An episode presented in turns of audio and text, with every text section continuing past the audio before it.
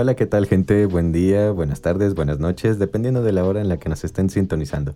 El día de hoy seré yo quien esté, ya saben, al, al micrófono. Soy Chava y Cuau nos está acompañando esta vez desde cabina. Ahora somos nosotros los que tenemos que tener esta libertad.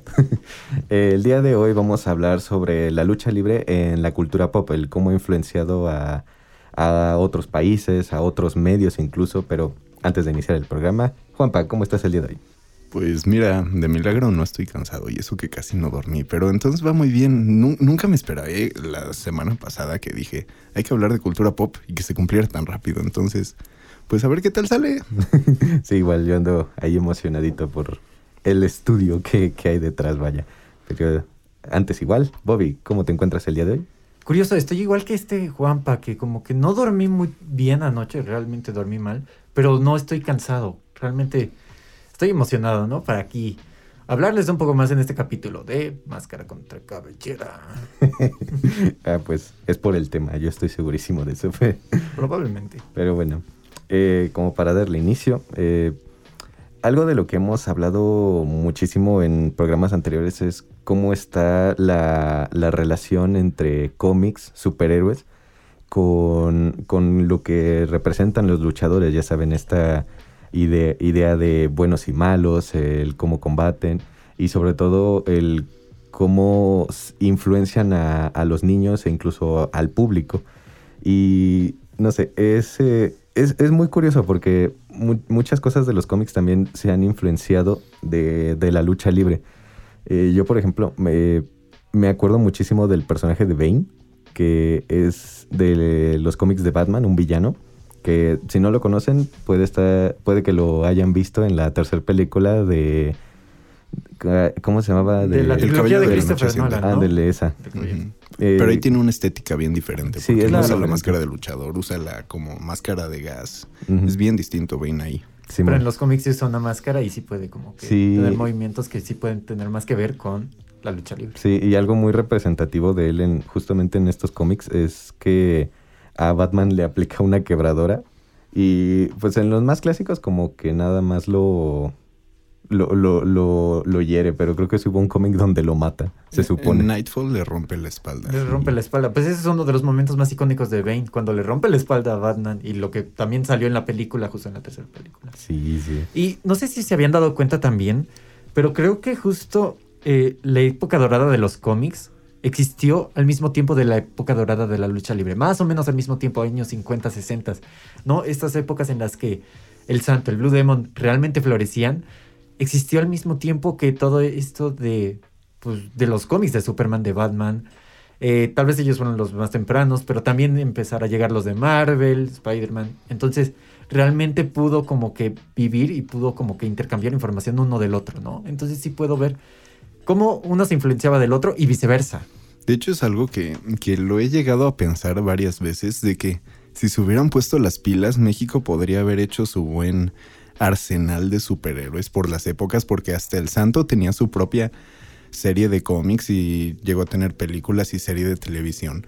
Y si juntaban todos estos elementos, tenían por ejemplo también a Calimán, tenían al Chapulín Colorado, si los hubieran juntado, hubieran hecho su buen, su buen arsenal de superhéroes aquí en México.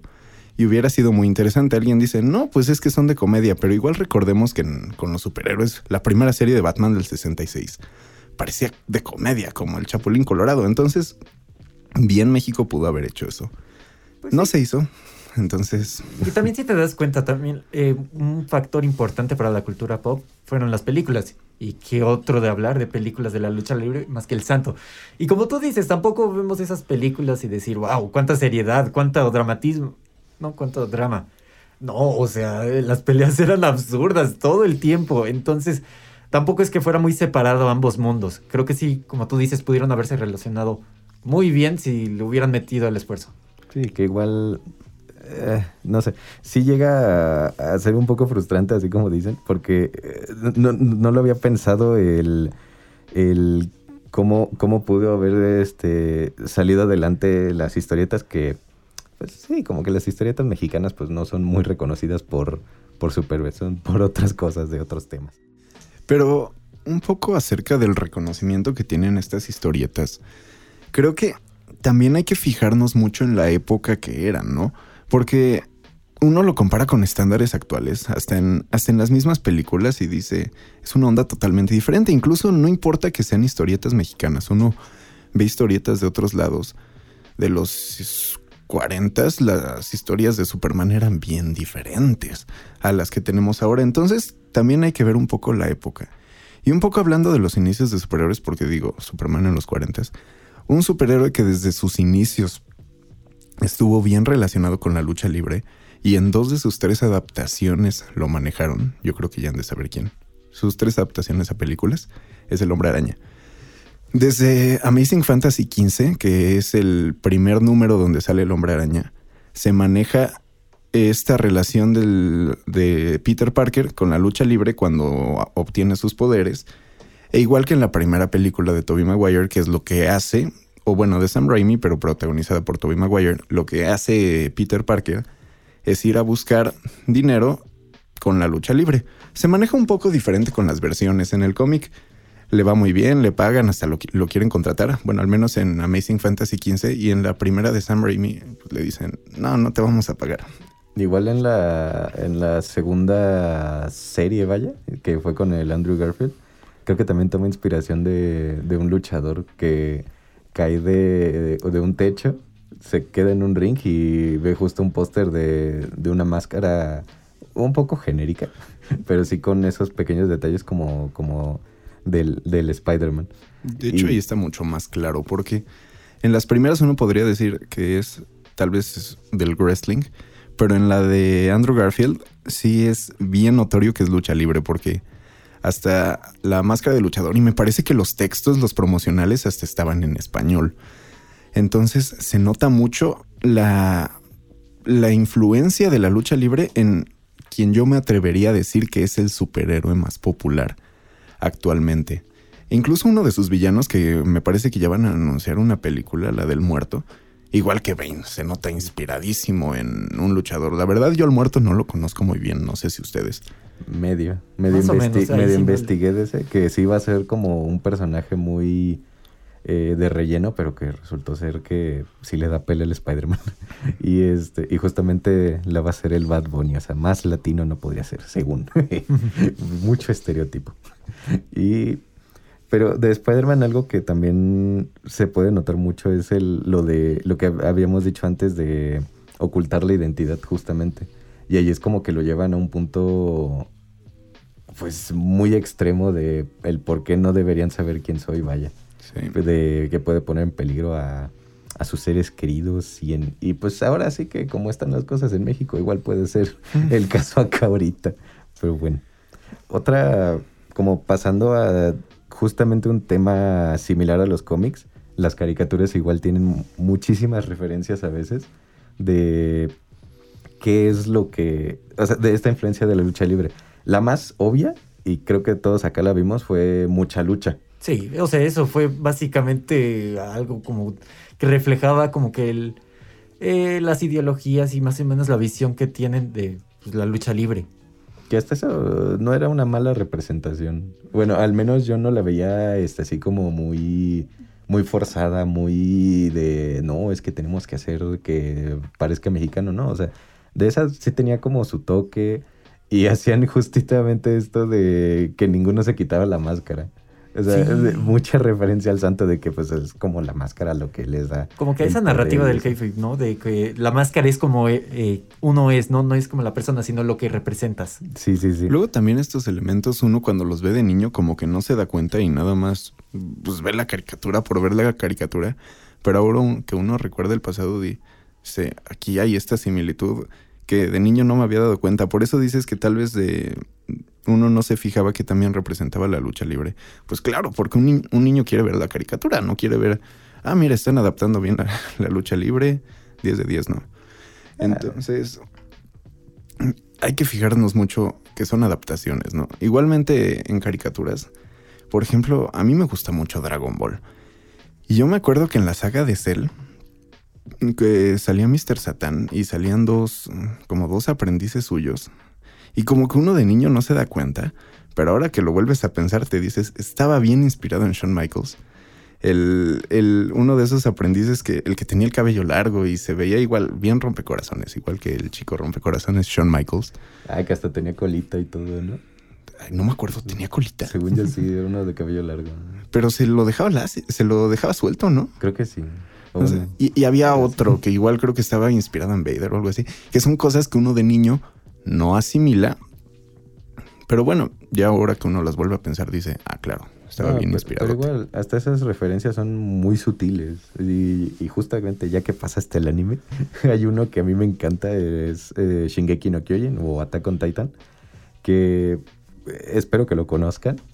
Pero justamente muchas de las peleas que hay en, en lo, eh, con los titanes, justo eh, en, con, cuando salen Eren y Rainer eh, peleando, está demasiado inspirado en lucha libre porque creo que hasta se hacen suplex, eh, German suplex, que es hacia atrás.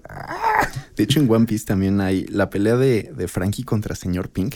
Igual Sí. está llena de suplexes.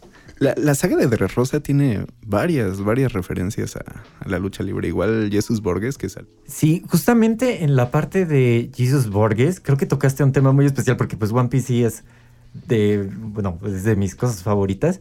Y Jesus Borges creo que sí refleja muy bien esta ideología y más que nada, ahorita estamos, estuvimos hablando un poco como de las influencias que tiene la lucha libre, pero como de fondo, ¿no? Que uno piensa y dice, ah, cuando piensa dos o tres veces, ah, sí tiene algo que ver, ¿no? Pero aquí vamos ya a algo estético, ¿no? A algo que se puede ver, eh, digamos, directamente, que es en los personajes, ¿no? Hay varios personajes en la, en el, pues sí, en la cultura pop que son reflejos de lo que tal vez la cultura externa siente que es un luchador mexicano, ¿no? Hay personajes en videojuegos como en Tekken, en Street Fighter. En Tekken es King y en Street Fighter creo que es el fuerte. Que ambos son literalmente luchadores, o sea, estos son juegos de pelea. Y para esto necesitan como que un personaje que refleje todo esto que representa la lucha libre, ¿no? Creo que King es como criado por sacerdotes y todo, entonces como que puede reflejar más como ideales y todo.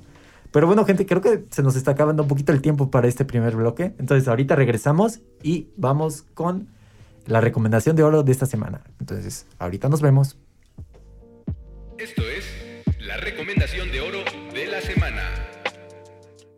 Y para la recomendación de oro de esta semana, me gustaría sugerirles un episodio de una serie de comedia mexicana, que hasta es curioso y chistoso porque parece que una de las tramas de WWE se inspiró en ellas, la de Sin Cara Azul contra Sin Cara Negro y luchaban para desenmascarar al impostor. Y, y me estoy refiriendo nada más y nada menos que a la hora pico. En el capítulo donde el Víctor se hace pasar por el místico hasta el punto de que tienen una lucha para ver quién era el místico real, el verdadero, y pues todo el, todo el capítulo abarcaba esta trama. Lo pueden encontrar en Dailymotion, me parece que es el capítulo 292. Está bastante gracioso, se van a pasar un buen rato, sobre todo viendo la particular forma de actuar del místico. Entonces véanlo, está por ahí, está divertido y continuamos con la siguiente sección de este podcast. Y estamos aquí de vuelta en su podcast Máscara contra Cabellera. Y me gustaría retomar un poco, nos quedamos con las caricaturas. Y con una caricatura o anime porque hay gente que se enoja si le dices al anime caricatura, pero bueno, con una animación bien popular en México, es extremadamente popular, ya lo dijimos, que fue Dragon Ball.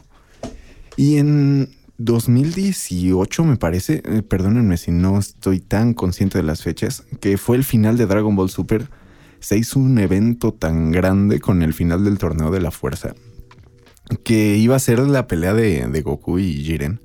Y se organizó una cantidad de funciones ilegales, eh, de transmisiones en vivo, que las muchas de estas eh, transmisiones, funciones, las promocionaban como si fuera un evento de lucha libre. Te ponían el mismo cartelito de, pues como de, de lucha libre, que te ponían como el estela- estelar de quién contra quién, y aquí te ponían este Goku el Saiyajin contra Jiren el Marcianito y cosas así. Entonces, se hizo un evento tan grande, y, y lo que es bien curioso es de que la piratería estaba tan fuerte que hasta organismos del gobierno los proyectaban así en el ayuntamiento o en el centro y cosas así. Yo me acuerdo que ese lo vi en la mole, en, en el stand de Crunchyroll. Ah, Igual se había hecho un evento tan grande y, y- y lo que es bien curioso es de que la gente, a pesar de no entender nada, porque era transmisión en vivo desde Japón, igual se emocionaba. Tenía el ambiente como si fueras a la Arena México, como si fueras de lucha libre. Fue un evento tan grande y claro que está la influencia de que todo se vio pues con estos promocionales, con toda la cultura que hay en México. Y algo bien curioso es que después de que acabó Dragon Ball Super, se estrenó la película de Dragon Ball Super Broly. Y evidentemente Toei niega todas estas eh, proyecciones ilegales del final de Dragon Ball Super. Pero la gente sabe que sí existieron. Y el compositor de la música de Dragon Ball Super, Broly, es muy consciente de que estuvieron estas proyecciones ilegales y se le ocurrió tomarlo en cuenta para hacer la música de la nueva película. Entonces dice, ah, pues eh, si lo están anunciando todo como un evento de lucha libre, voy a hacer lo mismo en la nueva película que va a ser la de Dragon Ball Super Broly.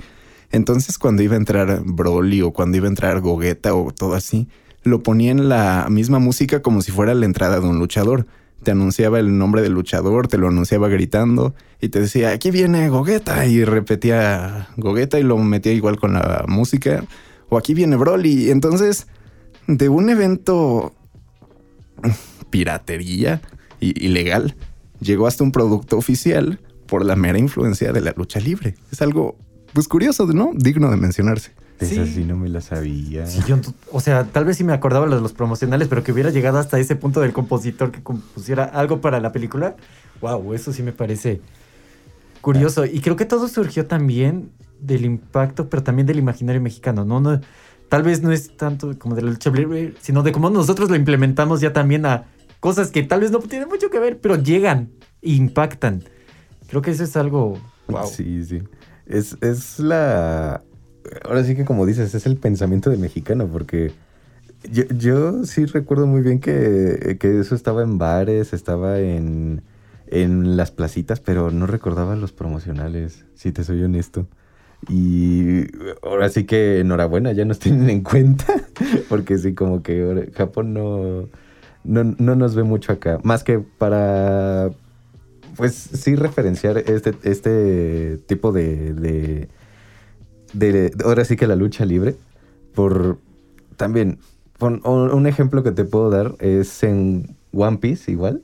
Que es un, es un episodio de relleno, pero cuando sale el Super Chopper. Ah, el Chopperman. Ándale, el Chop- Chopperman. sale así un episodio que se pelea contra El el. relleno. El, el- ándale. El, el Usopp malo, vaya.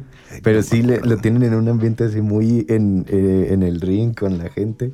No, hombre, ese episodio me encanta. ¿Qué otra, otra referencia que me puedo acordar? No tanto en el anime, pero sí en caricaturas. Eh, No sé si han visto la serie de Villanos.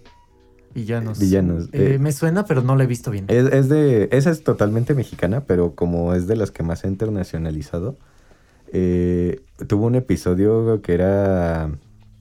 se supone que era el charro negro contra.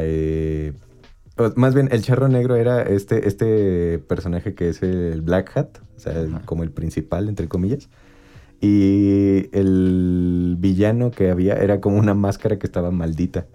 Y ahora sí que se apoderaba y le daba más fuerza a quien la portara. Que al final, pues, a quien portó al final, que era esta demencia, como, pues esa morra sí tiene, sí está muy sacada de, de loca, vaya, pues no le afectaba tanto, pero esa es de cuando vi eso dije, ah, referencia al santo, que, le, que le- justamente de la leyenda que hablábamos la otra vez, de que le da poder eh, el tener la máscara. Y, ay, ahora que me acuerdo, tenía la voz de, del Homero esa máscara. La voz pero- de Homero. Ajá. Pero eh, lo, que quiero ir es que gracias a esta, a esta, este episodio, esta caricatura, como que también justamente este episodio es el que más ha influenciado, vaya, o le ha llegado más actualmente este eh, esta cultura mexicana de la lucha libre y quita un poco el estereotipo. Porque muchas veces eh, se ha visto como muy paródico el- la lucha libre y los luchadores mexicanos. O sea, te digo, esta caricatura, pues ya, como que los rompe por completo. Pero antes de, de eso, llegabas a ver comerciales como de comida rápida, que salía un luchador así pequeñito, pequeñito, pequeñito, y un vaquero alto, alto, alto, alto. O sea, ese era, por ejemplo, uno, uno de estos estereotipos.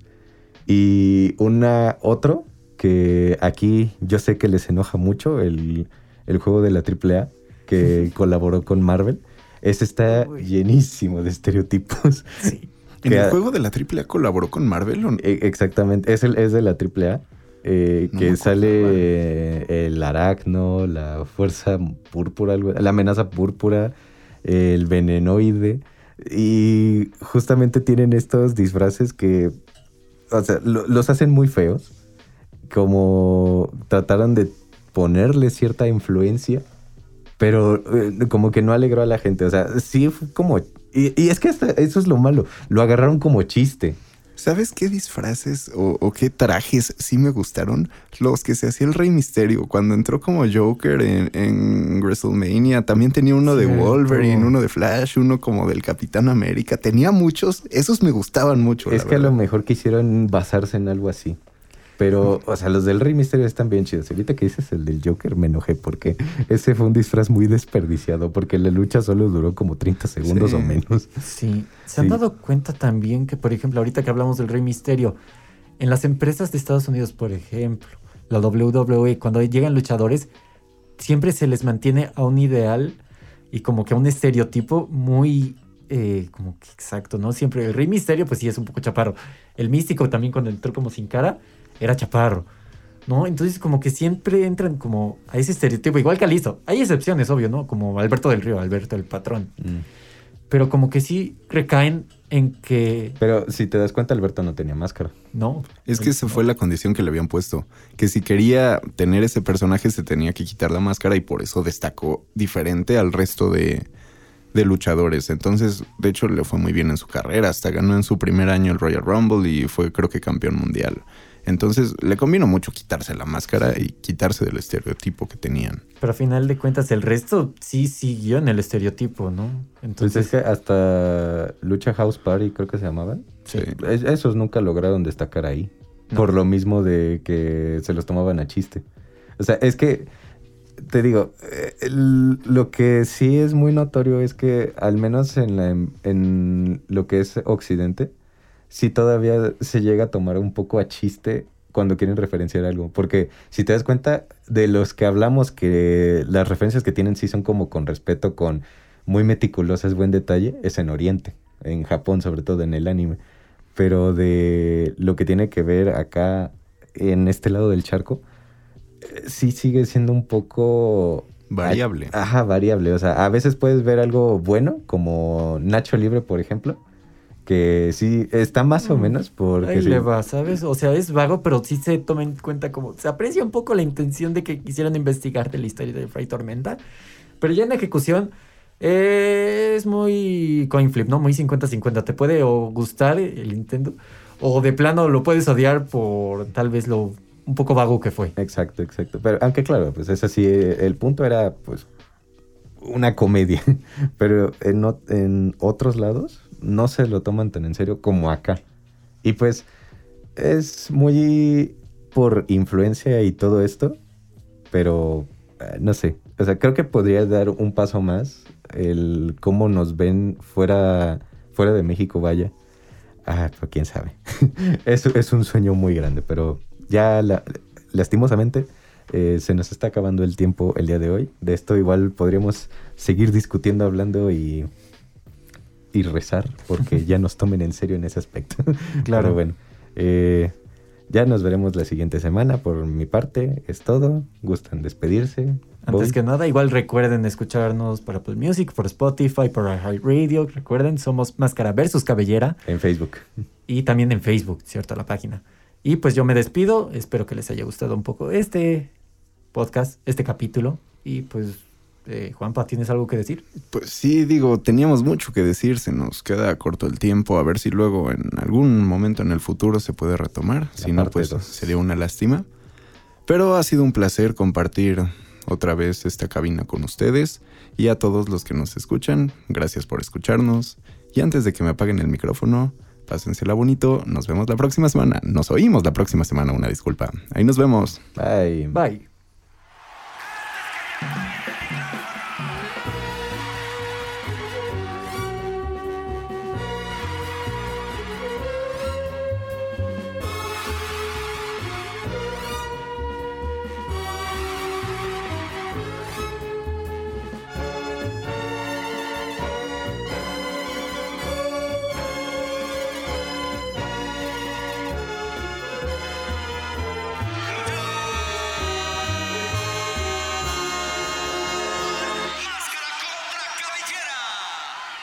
Esto fue Máscara contra Cabellera.